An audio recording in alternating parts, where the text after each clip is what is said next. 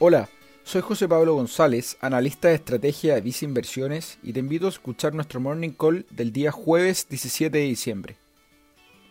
Esta semana ha estado marcada por noticias positivas sobre la distribución de vacunas en el mundo.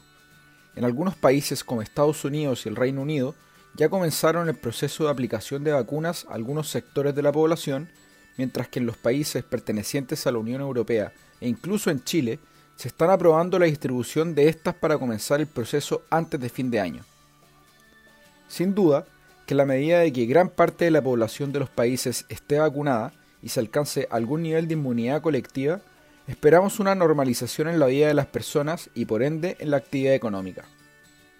En vista de esto, es que para los siguientes meses en Visa Inversiones tenemos una visión positiva para la renta variable. Dentro de esta clase de activo, recomendamos sobreponderar a las regiones que más hayan sido afectadas por la pandemia y que por ende, ante la distribución de una vacuna, deberían ser las más beneficiadas.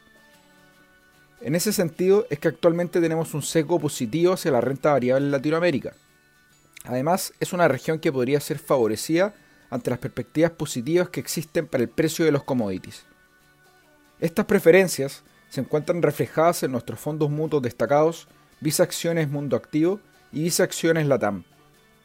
Finalmente, si quieres saber más sobre nuestras recomendaciones, te invitamos a visitar nuestra página web visainversiones.cl o contactando directamente a tu ejecutivo de inversión.